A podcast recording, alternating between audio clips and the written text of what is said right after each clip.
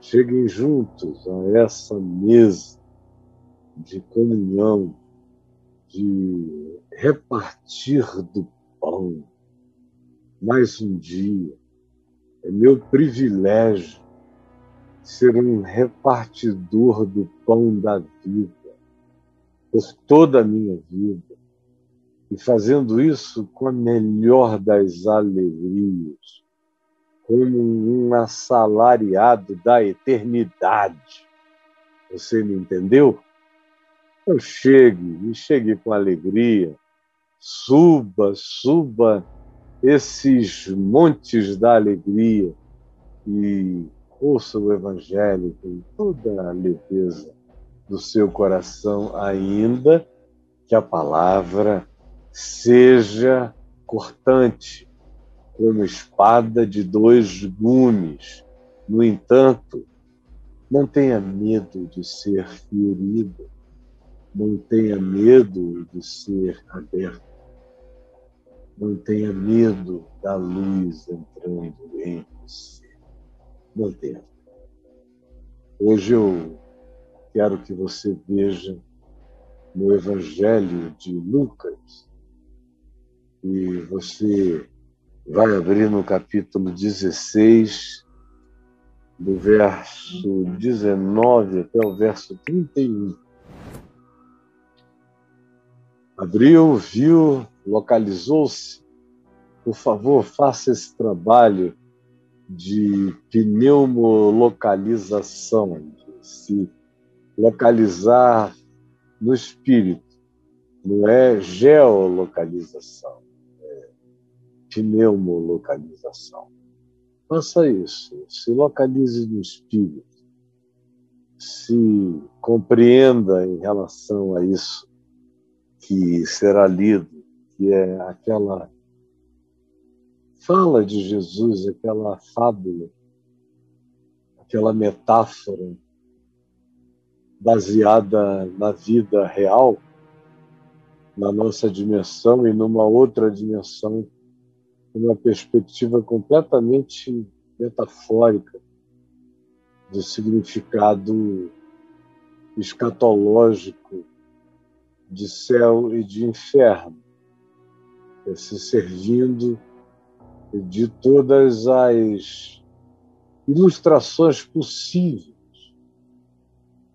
da vida real, da nossa dimensão, como da projeção de natureza escatológica que aqueles que eram os ouvintes dele, eu estou falando de Jesus, do jeito que eles entendiam, do jeito que eles compreendiam a projeção da fala acerca da vida aqui e da vida além. E olha só como da vida aqui, se você ler o contexto antecedente, tudo acontece no ambiente de gente profundamente religiosa e eram os fariseus e ridicularizavam de Jesus porque Jesus estava comendo com gente que eles chamavam de pecadores, publicanos, meretrizes, gente à toa, de modo que eles estavam fazendo esse tipo de mocking, de bullying em relação a Jesus, e Jesus disse: Olha, é, deixa eu contar uma história, ouça. E isso tudo para dizer a eles por que, que ele recebia aqueles que eles chamavam de pecadores e comia com eles. Aí ele contou a parábola da ovelha perdida, da dracma perdida, do filho perdido e do administrador perdido no seu roubo. E aí falou desse abismamento relacional que decorria do divórcio e como para ele o divórcio tinha um significado profundamente social, porque a mulher divorciada não tinha mais amparo ou se prostituía ou casava com uma outra pessoa para sobreviver, mas iria ser considerada adúltera até morrer.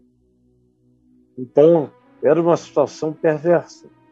E aí ele fala do rico e do Lázaro, e esse, essa ambiência ainda é desses escribas e fariseus, profundamente avarentos, sem empatia, sem misericórdia, separatistas, supremacistas, que faziam todas essas divisões de natureza social, econômica, era mais do que um racismo, era a soma de todas as possibilidades de supremacismo e de triunfalismo, em todas as dimensões que você invente, inclusive moral e comportamental, e de costumes e de hábitos e de tudo.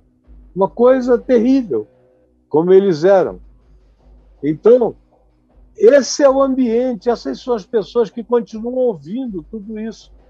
Inclusive o que Jesus conta aqui. Ora, havia certo rico que se vestia de púrpura, que era um sinal de grandeza imperial, e de linho finíssimo, e que todos os dias se regalava esplendidamente. Se vestir de púrpura era o significado de tudo que pudesse ser a glória. A glória. Pense assim: a glória era tudo que poderia ser glória para eles. Então, o texto prossegue e diz: havia também certo mendigo. É uma descrição de cenários. Tinha um rico que se vestia de púrpura, querendo dizer o cara era de uma extravagância impensável.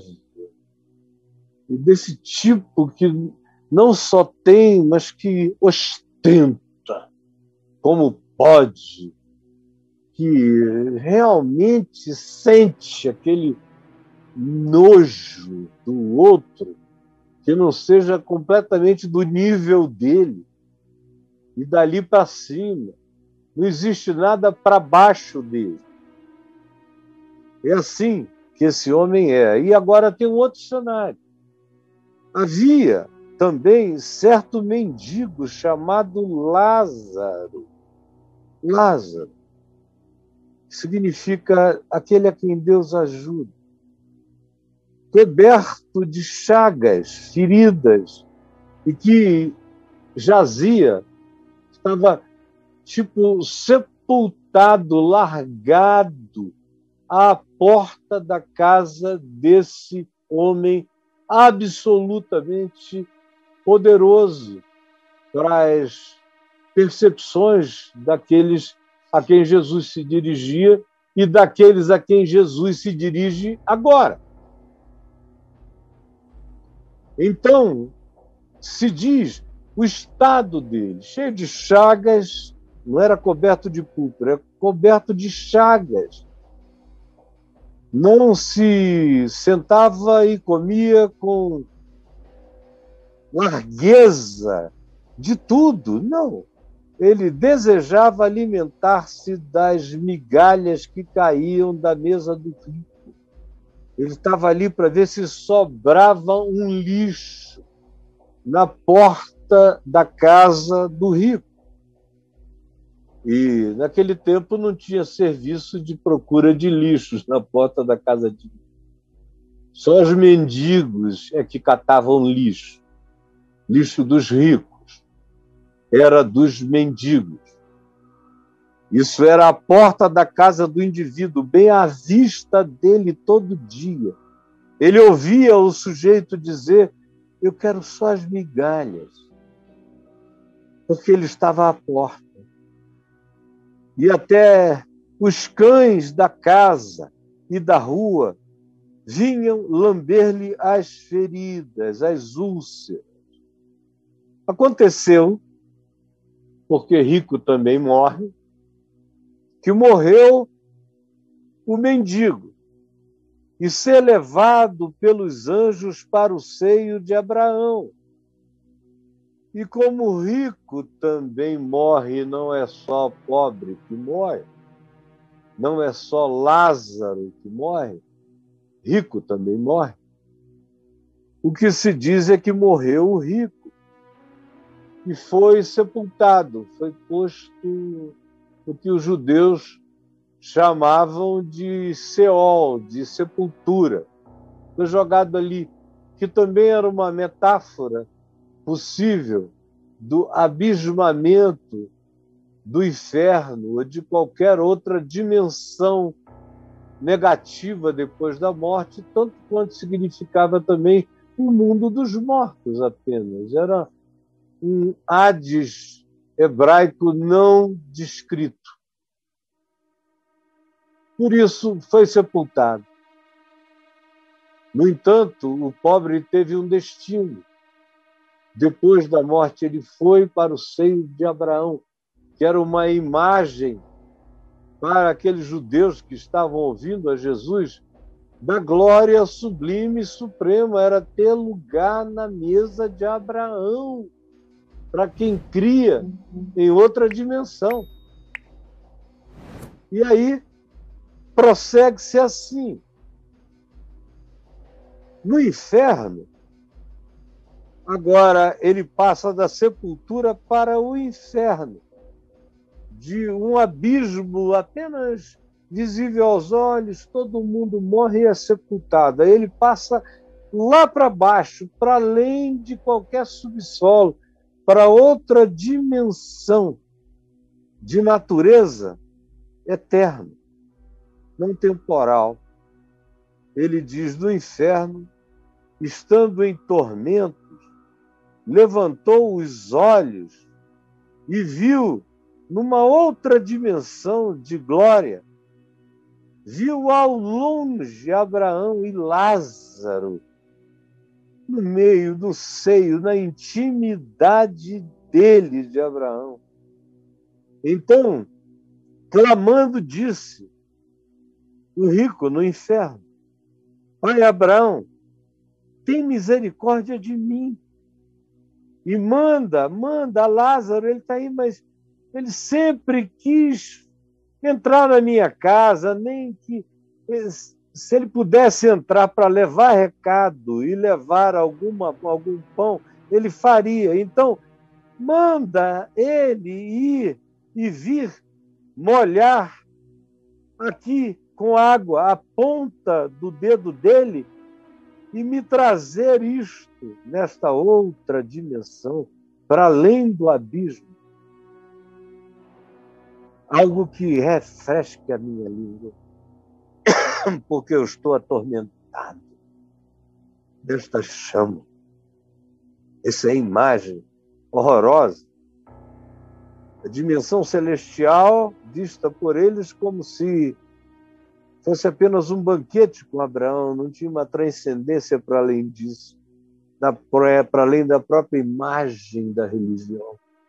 E agora aqui, o inferno tem o mesmo cenário do que eles projetavam frequentemente como imagem do inferno, só que em geral eram publicanos meretrizes é que iam para o inferno e gente pobre, desgraçada, miserável, atormentada era gente que ia para o inferno e os ricos e os que podiam mais e que fossem de outras classes, categorias ou de prevalência moral, religiosa, não iam. Estavam salvos, iam ter acesso ao seio de Abraão. E assim, Jesus prossegue e diz o seguinte na história que ele conta. Disse, porém, Abraão: Filho, lembra-te de que recebestes os teus bens em tua vida e Lázaro, igualmente, recebeu só males. Agora, porém, aqui ele está consolado e tu em tormento. E, além de tudo, está posto um grande abismo entre nós e vós, de sorte que os que querem passar daqui para vós outros não podem, e nem os de lá passar para nós. Ou seja, há uma incomunicabilidade entre essas dimensões. Não tem esse tipo de trânsito. Então replicou-lhe o rico: Pai, eu te imploro que mandes o Lázaro, mandes, que eu mandes a minha casa paterna, a minha família, a minha parentela, porque tenho cinco irmãos. Eu peço que tu o mandes fazer isso lá na minha casa, porque eu tenho cinco irmãos e eu tenho medo que eles venham para cá, que eles tenham o mesmo destino, porque vivem do mesmo modo.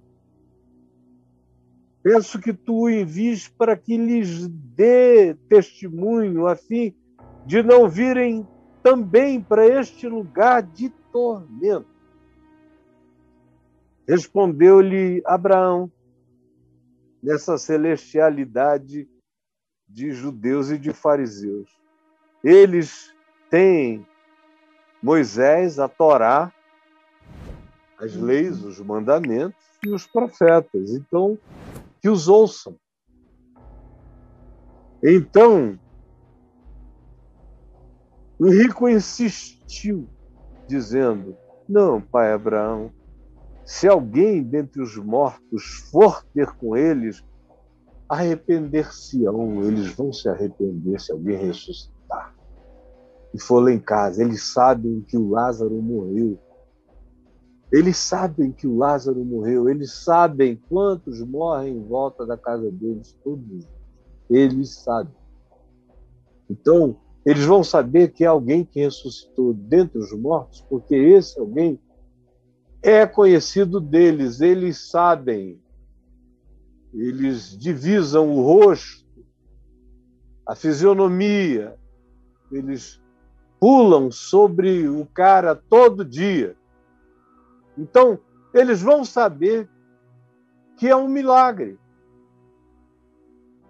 Porque essas coisas da ordem natural, do discurso, da fala, da persuasão, do ensino, ou do chamado ao arrependimento, como fizeram os profetas, chamando o povo ao arrependimento, isso não é o bastante.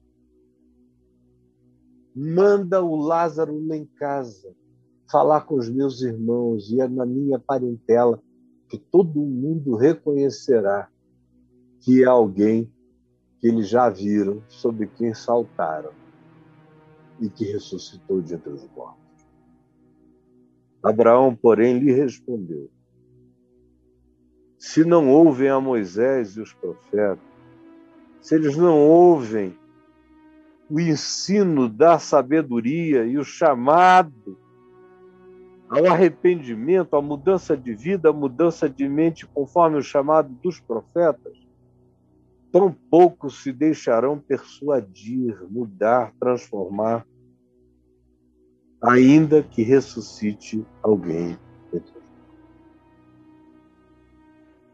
Esse texto aqui, que é sempre lido e pensado como sendo uma grande advertência acerca do inferno, é sobretudo, é antes de tudo, para além de tudo, uma advertência sobre como é que a gente perde a sensibilidade, como é que a gente perde a empatia, como é que a gente perde a solidariedade, como é que a gente se entope sensorialmente como é que a gente deixa de ver, como a gente desenvolve esse tipo de resistência de natureza sensorial. A gente, tendo ouvidos, não ouve, tendo olhos, não vê. Às vezes tendo o nariz, deixa de perceber o odor, a manifestação do que seja pútrido, do que seja pus, do que seja necessidade, do que seja desumanidade. Então, se você quiser saber como é que é isso, como é que a gente fica desafeiçoado, como é que a gente vai se esfriando na nossa humanidade, como é que a gente, sem notar, vai se tornando a Alemanha dos anos 30 e 40, até o fim da guerra, quando um povo inteiro se deixou seduzir pelo discurso enlouquecido de um ser endemoninhado dos piores desejos e dos piores intentos que possam subir a mente ao coração humano. Se você quiser saber como é que a gente perde a sensibilidade no nervo do ser, no nervo da alma. Se você quiser saber como é que o amor se esfria até o ponto de que por vezes morre e a gente perde a sensibilidade. Como eu vejo de homens, de pais que vão gerando filhos e vão se esquecendo deles. E eu sei que agora você deve ter se afastado, se afastado, se afastado do seu computador, ou você quase que sentiu seu celular queimar na mão, ou se sentiu esbofeteado porque você gerou filhos e esqueceu-se deles. Tem mães que fazem isso. Eu já vi muito perto de mim mães ficarem tão desesperadas, desesperadas por paixões, por desejos, por luxúrias, por fixações, por obsessões que deixaram para trás família, filhos, que os abandonaram, que aceitavam qualquer que fosse a proposta que das suas obsessões viessem, porque elas não tinham essa liga, foram perdendo os sentimentos, os vínculos. Eu vejo toda sorte de dessensibilização acontecendo todos os dias. Eu vi nos últimos anos, especialmente olhando para os últimos 30 anos, como a gente veio de rasgos de solidariedade no final dos anos 80, início dos anos 90, onde a sociedade civil organizada participava de muita coisa, ajudava, se envolvia, se voluntariava, cria. Cria também em conversão, em mudança, em transformação cria que gente pobre não nascia ladra e nem com a marca de traficante na testa. Era um tempo de esperanças sobre a ressignificação da pessoa humana. E eu vi como num Big Brother histórico, como se partiu há 35 anos atrás, de extremamente maior sensibilidade para essa viagem de dessensibilização. Até hoje, quando a gente vê o oposto acontecendo para todos os lados, o oposto.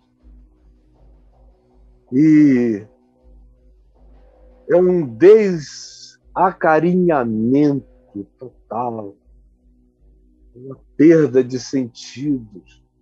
As pessoas aplaudem aquilo que antes era loucura, que era insanidade. E elas batem continência para aquilo que antes se via como maluquice. E elas torcem em favor dos projetos da morte ou das omissões fatais para muitos, muitas vezes para todos, mas mesmo assim aplaudem como loucos, todo dia passam por cima da mesma coisa, todo dia ele faz tudo sempre igual, se refastela desde de manhã, no almoço ele come aquilo que muitos, durante muito tempo e muitos anos, não teriam condição de comprar, e discutem loucuras a tarde inteira e jantam o vômito das suas elucubrações de morte, de assassínio, de indiferença, de dessignificação de tudo quanto não seja a gente, não seja da nossa classe social, não seja da nossa religião, não seja da nossa seita, não seja do nosso país. A gente não gosta de quem seja de gênero ou atitude ou escolha sexual e de expressão de gênero diferente da nossa. A gente odeia, a gente bota no inferno, a gente dessignifica, a gente trata aquele indivíduo como se ele fosse um vácuo. Quando estamos em dias bons, porque em dias maus a gente chuta. Isso pode chegar a um extremo tão grande que a parábola, que a história, que a metáfora teria que ser reescrita e teria que dizer que tantos quantos fossem os Lázaros ali depositados seriam eliminados pelas milícias favorecidas pela riqueza daqueles que habitavam o lugar. E aí Jesus escolhe esse ambiente para falar do inferno. As pessoas toda hora me perguntam quem é que vai para o inferno. Eu não sei quem vai para o inferno. Você que sabe. Você que sabe. Elas me perguntam se eu creio no inferno como um, estado de duração no tempo.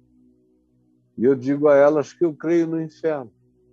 Mas o inferno no qual eu creio não é feito de tempo, de espaço-tempo. Ele não é um lugar, ele é um estado. E é um estado de significação eterna. E a eternidade não é algo que tem a ver com a longitude de tempo, ela não é medida por nenhuma fração de temporalidade. Na eternidade as coisas são. Na intensidade da percepção daqueles que já conheceram angústias existenciais. É como uma volta ao universo no início, quando nessa dimensão espaço-temporal, há 14 bilhões e 500 milhões de anos, de uma criação de algo que era como uma ervilha, houve uma explosão de tudo o que a gente vê e tudo que a gente ainda não viu. e nem entendeu nem descobriu. Procedeu dali. A dimensão do eterno é como chamar tudo em movimento reverso. Chamar o todo para ervilha, para eternidade, para não temporalidade, onde tudo habita. Eu creio, no entanto, que o inferno será tragado será tragado, será engolido. Como se diz que ele levou cativo o cativeiro. Eu creio que chega uma hora e chega um tempo em que, e eu digo tempo, sem querer significar tempo, porque isso tudo que diz respeito à eternidade está acontecendo, não existe passado, nem presente, nem futuro, está tudo sendo e o que não é deixa de ser. Mas nós temos apenas a linguagem do tempo para comunicar o que eu tenho que comunicar. Eu sou só um homem preso ao tempo, ao espaço. Então chega a hora em que até essa reversão do tudo, naquela intensidade, como se fosse a volta de tudo aquela ervilha primal, Isso é jogado e dissolvido na inexistência. A morte, o inferno, o diabo, o falso profeta, tudo isso é consumido no lago de fogo.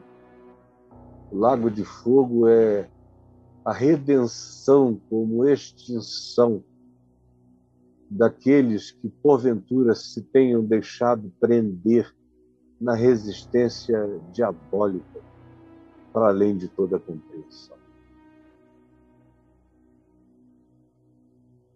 É isso que eu pessoalmente creio sobre inferno. Mas eu estou aqui para falar sobre o que eu creio acerca da existência durante o prazo daquilo que a gente chama de o Evangelho, todavia, distingue vida de existência. Por isso é que Paulo diz que ele nos deu vida estando nós mortos em delitos e pecados, ou seja, existindo sem vida em delitos e pecados.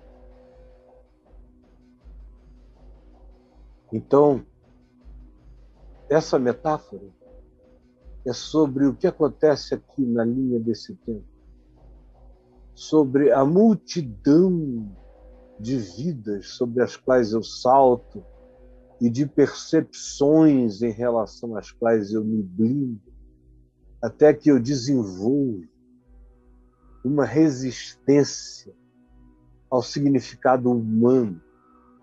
E eu vou me fechando, me encaramujando eu vou me tornando um ser encastelado contra a vida, contra todos.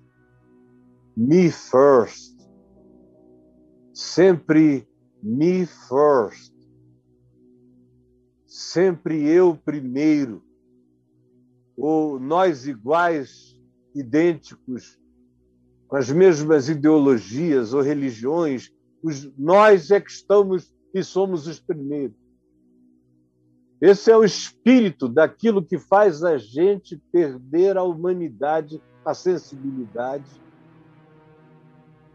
Esse é o espírito da morte do amor em nós.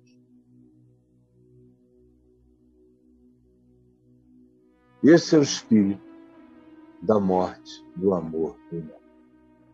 Se você quiser perder a humanidade, se você quiser matar o amor, se você quiser garantir um lugar na vacuidade inexplicável, no instante eterno, absolutamente indesejável, pior do que qualquer coisa horrível, mas não é por causa disso.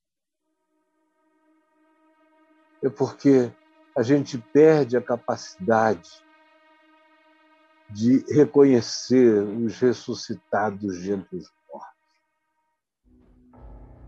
A gente perde a capacidade de reconhecer o milagre, a voz da eternidade clamando entre nós. E quando Jesus disse isso a eles, ao público original da descrição do Evangelho, naquele cenário, o que ele estava dizendo é: olha, gente vai ressuscitar e vocês não vão mudar. Como Lázaro ressuscitou e eles desejaram a Jesus de fato matar. Como Jesus ressuscitou e seria testemunhado aquele que ressuscitou a Lázaro seria testemunhado alguns dias depois, no máximo dois meses depois que Lázaro foi ressuscitado, no máximo, 45, 40 dias depois, seria testemunhado como ressuscitado dentro de Jerusalém. E eles não creram. Por isso, Jesus já está dizendo: olha, vocês aí se convertam primeiro ao que Moisés ensinou, ao que os profetas clamaram. Aí vocês vão enxergar o Lázaro. No dia que vocês enxergarem o Lázaro, vocês enxergaram o reino. Vocês enxergaram o céu. Vocês enxergaram o caminho, a verdade e a vida. Vocês enxergaram a agenda do Evangelho, por onde ela começa ou para onde ela se estende. Ela tanto começa quanto se estende. Começa para alguns na hora que abrem os sentidos e meu Deus, eu estou vivo nesse mundo, eu faço parte disso aqui. E eu nem nas horas de escolher o que pode ajudar a distribuir melhor a perversidade dessa ordem de coisas, ainda nessa hora eu escolho só pensando em mim, no meu umbigo. Eu sou ruim assim, mal assim, insensível assim. É horroroso que as coisas sejam assim que 2.300 pessoas tenham o poder do recurso que caberia, na média, ao sustento de 65% da população planetária. Isso é horroroso. É como o rico pulando sobre o Lázaro todo dia, dizendo que a gente não tem nada disso. Nós somos um lugar sem problemas, a gente está se deixando seduzir pelo canto da indiferença do, lar, do rico sobre a dor daquele a quem Deus ajuda. E vai ajudar eternamente, enquanto a gente faz tudo para não enxergar onde começa a agenda de Deus ou até onde precisa se estender também, qualquer que seja a agenda. Senhor Jesus, eu te peço que essa palavra do Evangelho, essa palavra do Evangelho, tenha chegado ao coração de alguns. Eu te imploro agora, seja assim. Em teu nome. Amém e amém. Boa.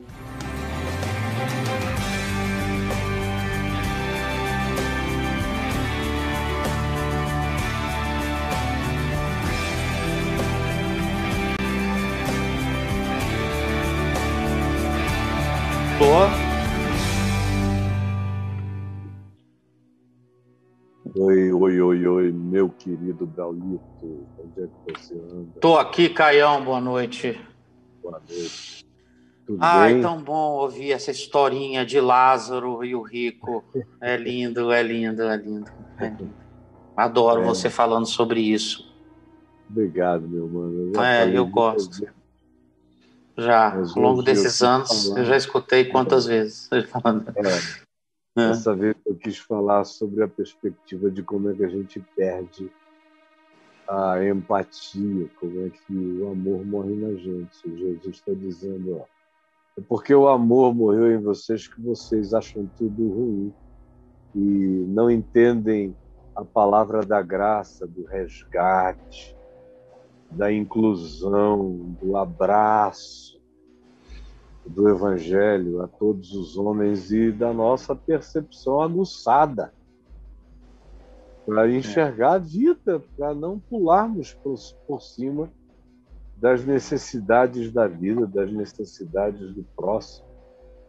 Hoje de manhã eu estava aqui, de repente eu ouvi o sino aqui de casa tocando ali fora, ali na porta. Aquele que fica embaixo da árvore? Ah, não, do portão o portão lá de fora. Sim, sim. Sino que a gente botou lá agora durante a pandemia, porque não tinha campainha aqui em casa, né? Sim. Você lembra disso? Então, a gente nunca botou. Sua casa tem um sino para bater a campainha. É, tá, Isso é sensacional. Um sino, botei um sino, eu e a Adriana. A gente adora sino. Uhum.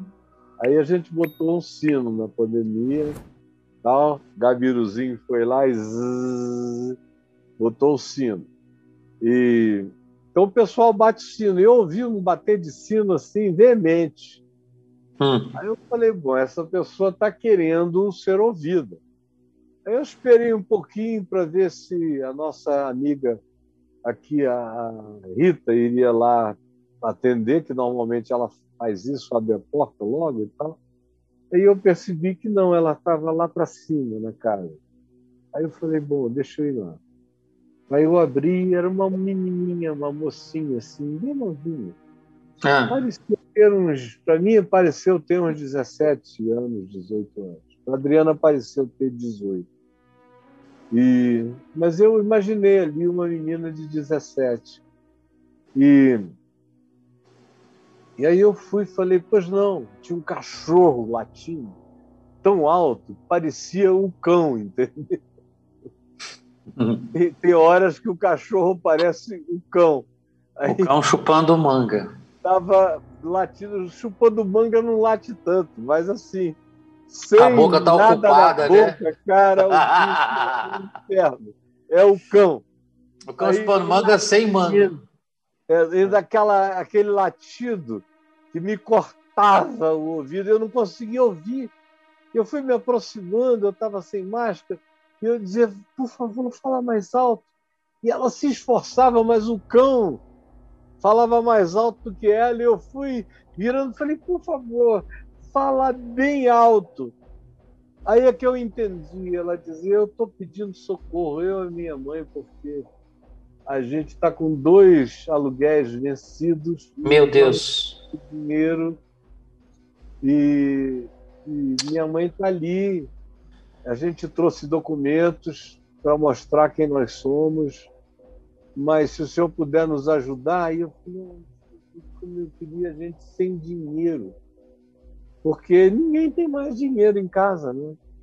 É. E numa pandemia, o que, é que você vai fazer com dinheiro em casa? Fora de uma pandemia, ninguém usa mais dinheiro, eu não uso mais dinheiro. Então, é, Falei, como é que eu faço? Falei, ai, meu filho, eu estou numa angústia enorme, porque eu quero te ajudar. Eu quero. E eu fui olhando mais de perto e fui projetando nela o meu neto, Mateus. Fui vendo Mateus nela, assim. Eu vi a Lara nela, eu vi a Helena, eu vi o Heitor, eu vi a Gigi, eu vi quem eu pude ver naquela condição. E falei, meu Deus, como é que eu vou fazer? Eu falei, minha filha, ninguém aqui vai ter dinheiro. Eu vou correr atrás do que a gente puder catar em casa. Aí ela me rasgou, ela disse, olha, qualquer moeda ajuda. Eu falei, Eu Nossa. não quero te mais. Aí eu fui lá dentro e peguei quilos lá de na dispensa de arroz, de feijão, de, de farinha láctea, de umas latas. Eu falei, meu Deus, a gente ninguém pode comer isso aqui, olha, não tem lata aqui. Farinha láctea, láctea, de não sei o quê. Eu fui pegando tudo que eu podia, enchi uma caixa, botei lá. Aí quando eu ia entregando a ela, a Adriana veio lá de cima e falou quem é ela. Eu contei a história rapidinho. Aí ela falou: Meu Deus, tão, tão bonitinha essa menina. E era uma menina muito bonitinha. Aí, é, toda de cima e embaixo, corpinho, rostinho, toda lindinha. Aí ela falou: Quantos anos você tem, minha filha? Ela falou: 14, 15. Aí deu aquela dor no coração, tá ali aquela menina, a idade dos nossos netos, mais novos, do meio, e pedindo com a mãe. Aí a mãe veio, eu perguntei se ela tinha marido, não, fiquei com três, quatro filhos, três e mais essa, ela disse, quatro filhos. O marido foi embora, não volta, não ajuda, a gente não sabe mais nem onde anda. Mas não Meu ajuda. Deus. Eu estou sozinha com os quatro. Moram lá, moro no Itapuã. Está aqui minha carteira de trabalho. Eu perdi o emprego. Mas se alguém quiser me empregar, o senhor, eu estou querendo. E você vê quando a pessoa está falando sério, de verdade. Se o senhor puder me recomendar, está aqui. Aí a Adriana disse: vamos pegar os telefones. Anotou o telefone dela, deu um trabalho. O cão, o cão não parava de latir. O cão não para de latir. Quando você está querendo fazer qualquer coisa legal, tem sempre o cão em cima, meu irmão. E aí a Adriana conseguiu ouvir, anotou tudo e a gente vai iniciar um relacionamento para ver como é que a gente pode ajudar aquela é. lá no Itapuã e a sair dessa situação. Descobrimos quanto é que é o aluguel, 400 reais, que hoje em dia é um aluguel que se paga em qualquer lugar que se considere pobre. Aqui em Brasília, ah. você daí para cima. 400 reais está tá um preço é, bom. É, não está fácil não. E aí, conclusão, eles estão devendo 800 reais. Ai, meu Deus. É, e aí podem sair cinco pessoas de uma casa, cinco mulheres ou duas mulheres e eu três mulheres, eu creio, e um menino. Meu Deus. Sair de uma, de uma casa para procurar o quê? Aonde? Que manjedoura, em que gruta? É. Vão para onde? Então a gente vai tentar ajudar, com a graça de Deus, vamos conseguir. Então, mano, é, eu acho que foi esse encontro aqui de hoje, dessas pessoas que vieram à minha casa, e eu não sou o rico, nem elas são o Lázaro, juntamente com a subida horrorosa da pandemia, Uhum. E mais uma conversa que a Adriana e eu tivemos há duas noites atrás, onde nós vimos uma notícia e comentamos que, ainda que alguém ressuscitasse de entre os mortos, eles não ouviriam. Aí eu falei para ela: eu quero pregar sobre isso. Anota isso, me manda uma mensagem de WhatsApp para eu não esquecer iria ser ontem. Mas ontem eu decidi falar sobre o que eu falei. E aí então hoje, com a soma disso tudo, eu fiquei com vontade de falar sobre como é que o amor morre na gente. É. Como é que a gente vai se dessensibilizando muito lentamente, com mil pretextos com mil pretextos para não se deixar ferir por tantas dores que vêm de todos os lugares. O meu WhatsApp é um tá cheio de lágrimas, meu irmão. não tem gargalhada, não tem chaveco, só tem dor, entubamento, estubamento, tráqueo, morte, sepultamento. É muita angústia, muita angústia. É. O meu IBGE de dor é enormemente forte e denso. É uma pesquisa de angústia que eu faço todos os dias e que vai de norte a sul, que vai para todos os lugares, que vem de lugares que você nem imagina. E agora, você pode simplesmente se bloquear, se blindar e não sentir nada, ou tentar se dessensibilizar. E a dessensibilização é, é o próprio inferno. É. A morte do amor é o inferno. Quando ele começa, você que sabe. O que é o inferno? Eu digo a você, me responda você. Cada um sabe o inferno de si mesmo.